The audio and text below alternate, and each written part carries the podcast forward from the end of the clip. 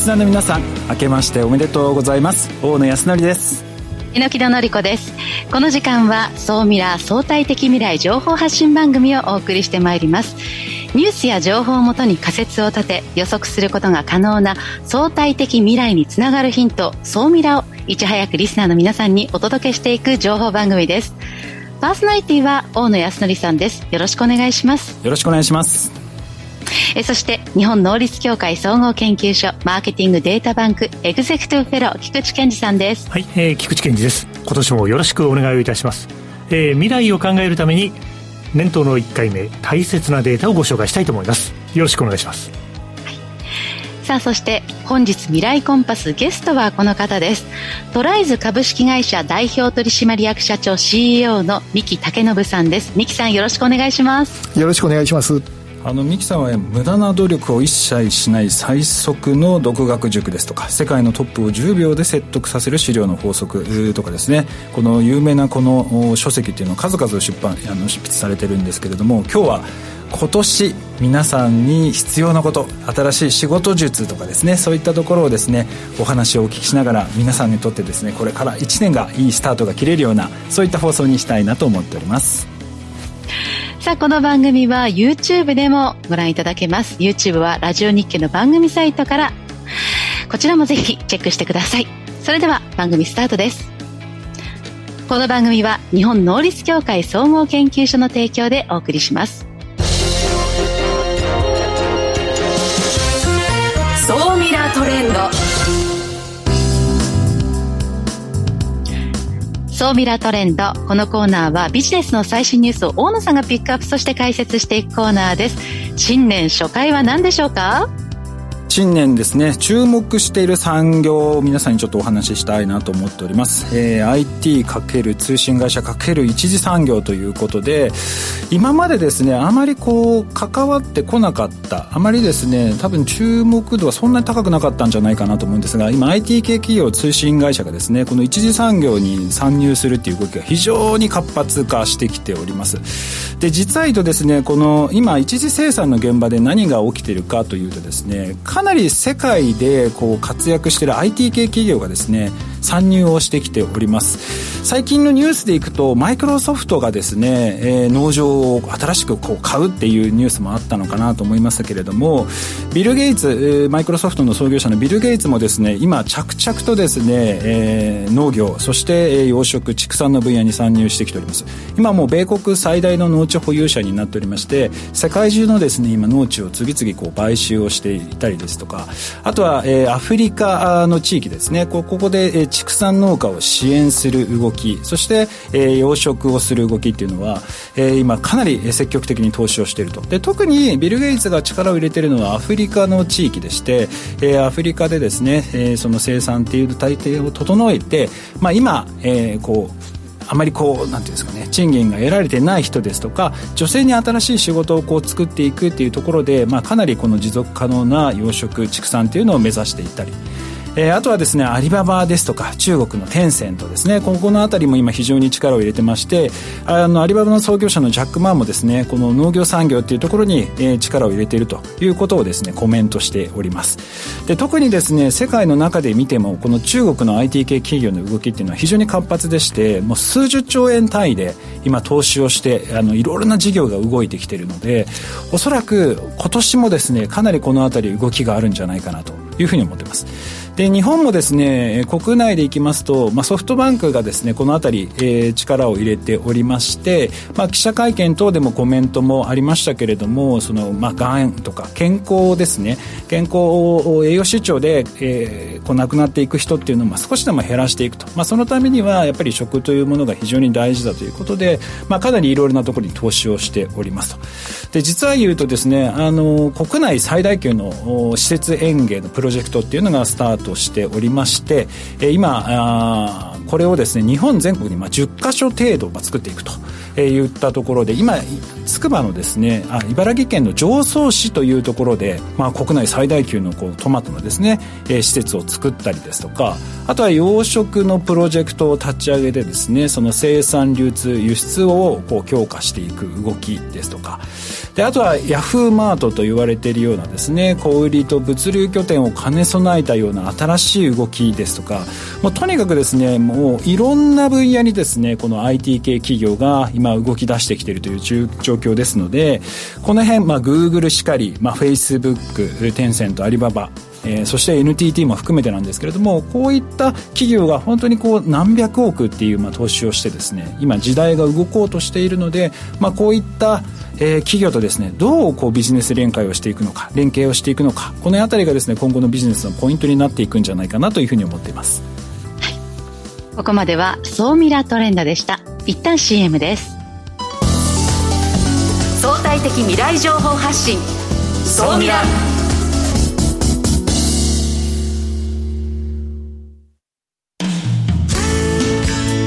組織の未来創造のために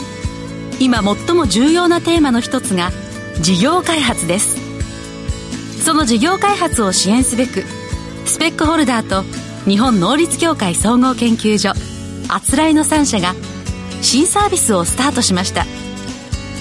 まずは総ミラウェブサイトから「モンジュ MONJU プロジェクト」のバナーをクリック。専用サイトからご相談ください。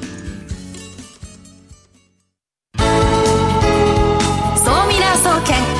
教えて菊池所長。最新データから未来がわかる、総ミラ総研教えて菊池所長のコーナーです。よろしくお願いします。はい、えー、よろしくお願いします。えー、リスナーの皆さん、明けましておめでとうございます。改めてですね、2024年もどうかよろしくお願いをいたします。ということで、まあ、2024年最初の放送となりますから、やはりビジネスパーソンが見なくてはいけない、ベースとなるデータを今日はご紹介したいというふうに思います。はい。ということでですね、はい。今回あのご紹介させていただくのはですね、えー、2023年の末、そうですね、ちょうど昨年末になるんですけども、えー、国立社会保障人口問題研究所が発表した最新の都道府県別人口推計データ。はい。これニュースでも結構出てました、衝撃的な結果が発表されてましたですよね。今後の人口トレンド。やっぱり人口のトレンドと、先ほどあの、大野さんからもありましたけども、テクノロジーの進化は確実にきますよね。だって人口の予測もですね、まあグローバルでも日本でも、まあ基本的にはやっぱり予測されている通りに推移していくということを考えると、まあ今回ですね、まあ日本の県別のデータが出たので、ちょうどですね、いいタイミングだなということで、まあいくつかトピックを紹介したいと思います。ということでですね、YouTube をご覧の皆様ちょっと字が小さいかもしれないんですけども、えーと、あえて割合で見てみました。少し見にくいですかね？ごめんなさい。あの、これから実は日本は1億2000万人の人口がいますけども、2050年には1億人ちょっと、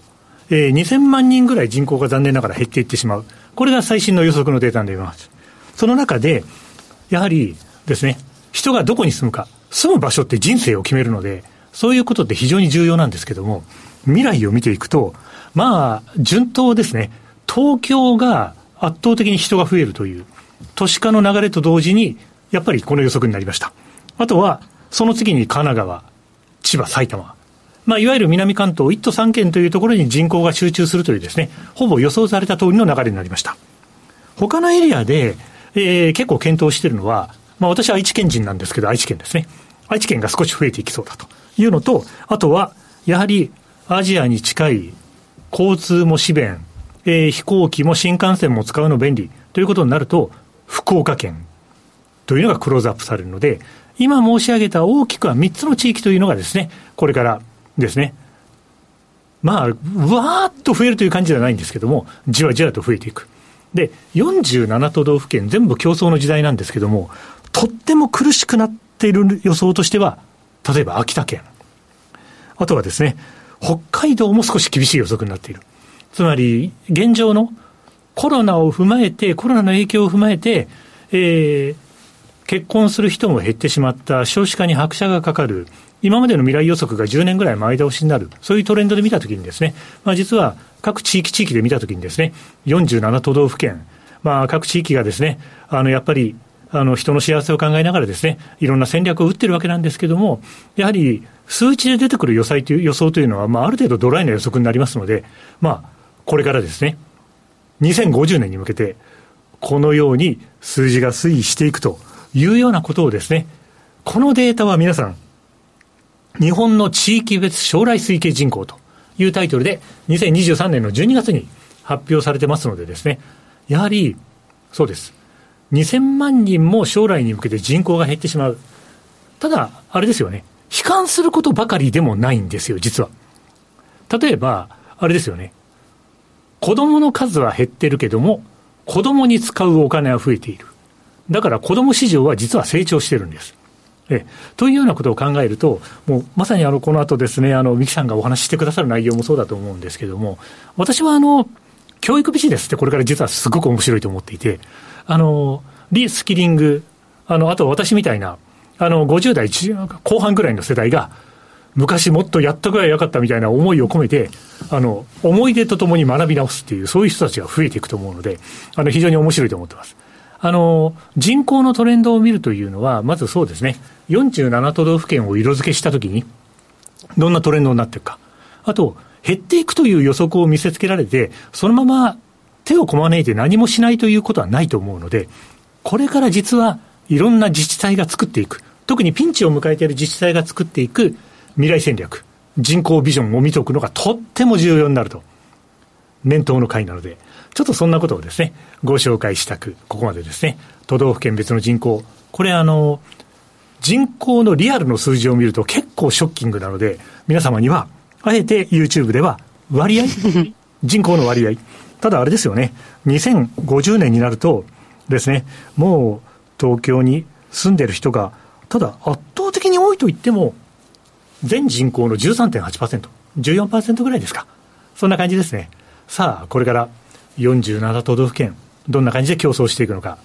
総ミラフリークの皆さん、ぜひ一緒に考えていければなと、そんなふうに思います。では今日のお話、総ミラ総研的にまとめてください。はい。ということでですね、まあビジネスを支えるのは、まあ日本は世界最速で高齢化が進む国ですから、高齢者の方々をどういうふうに市場として見ていくかというのは当然重要なんですけど、産業界を支えるのは生産年齢人口ですから、15歳から64歳。実はその人口は東京都以外はこれからどんどん減っていくんです。さあ、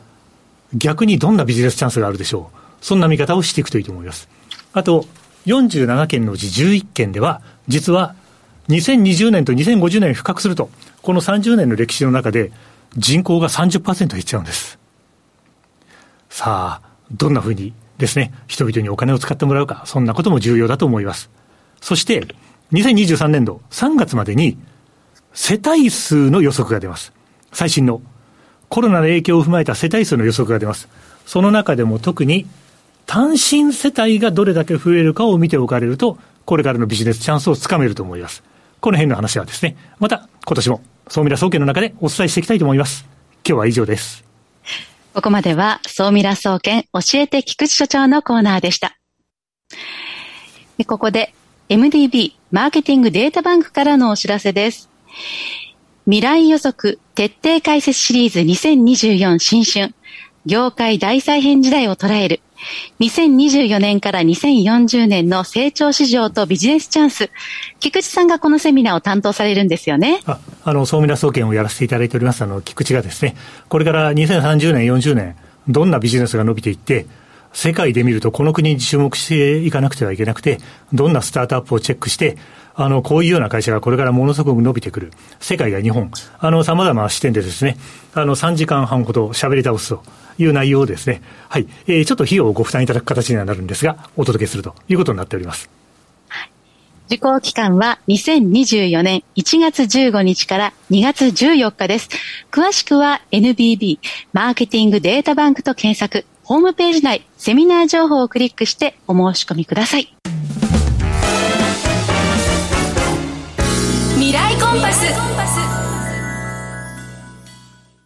あ続いては未来コンパスのコーナーです。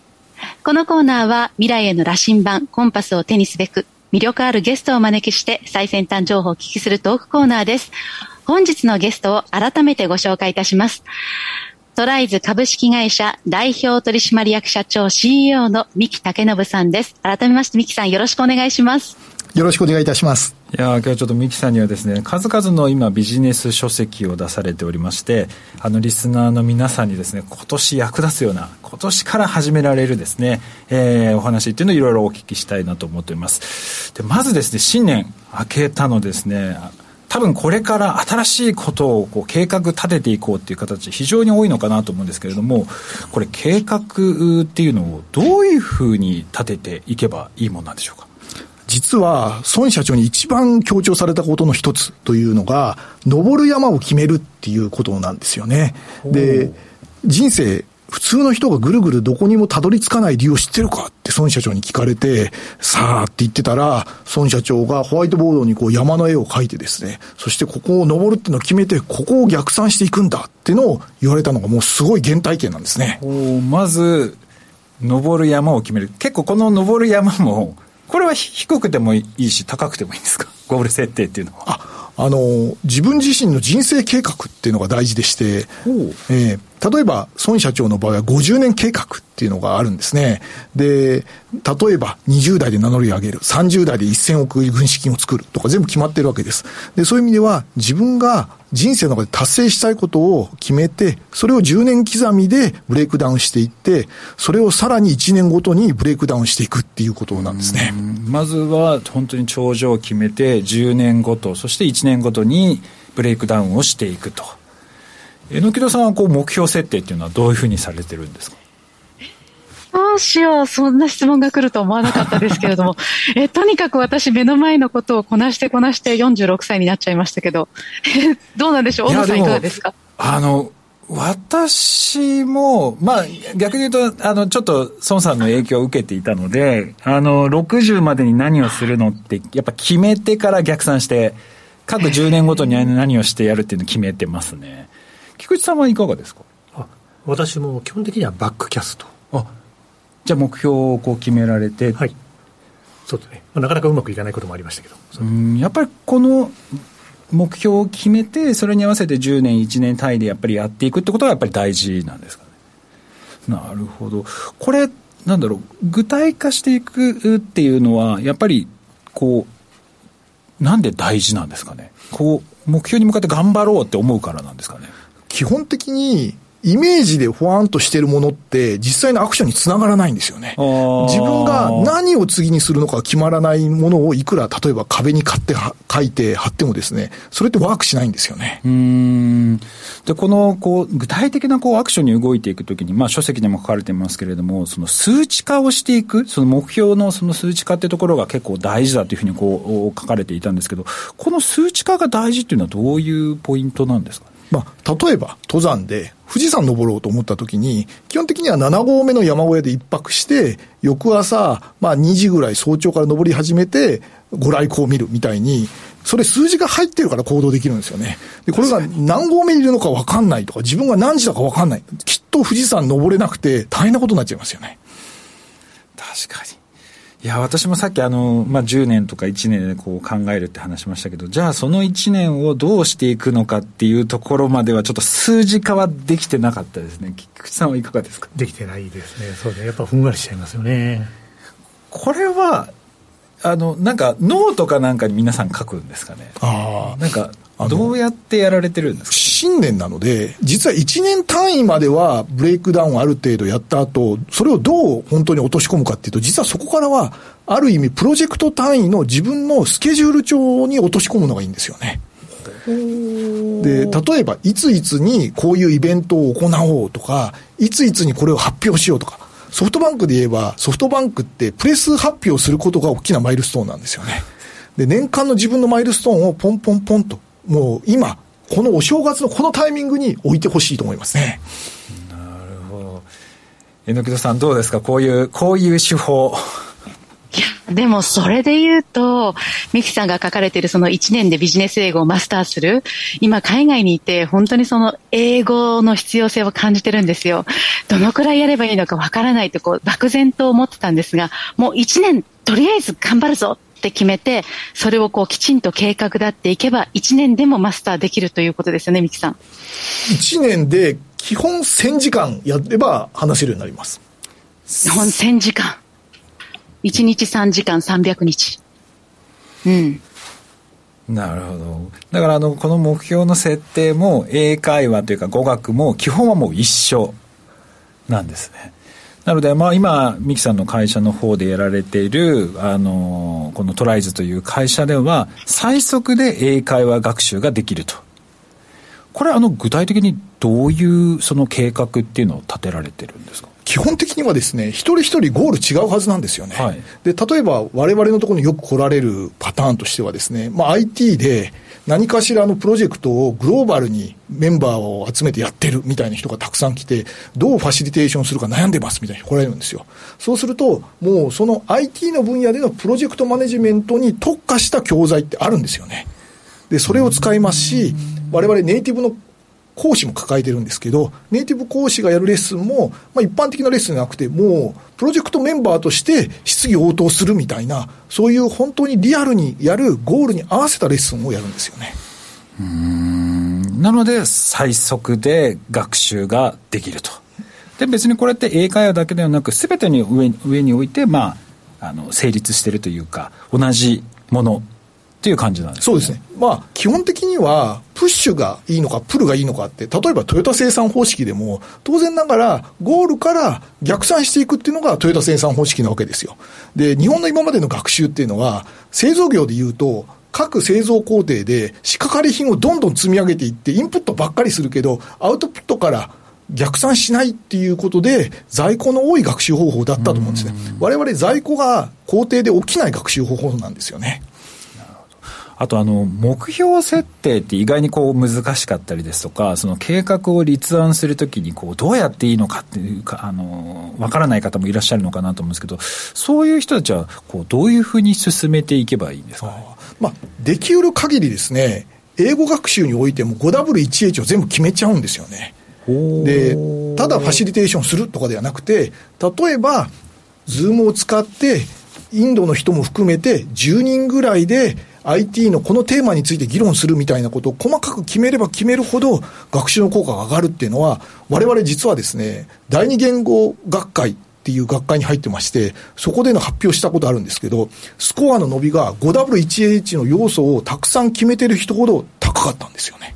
はあ。え、具体的にはどどういうふうにこう決めていくんですかね？その語学でいくと。あまあ、今お話したように、例えばインドの人もいるプロジェクトでやっていくっていうことになると、教材を選ぶときにですね、もうインドの英語のための今教材って結構出てるんですよ、日本でも。で、そこで悩んでるんだと、その、もう発音についても、インドの発音を学ぶこともできますし、よく使う言い回しとかもあるんですよね。インドの人がよく使う言い回しとかもあるので、そういうのも抑えちゃうっていうことで、本当に必要なことをやっていくことで、効率がやっぱり上がるんですよね。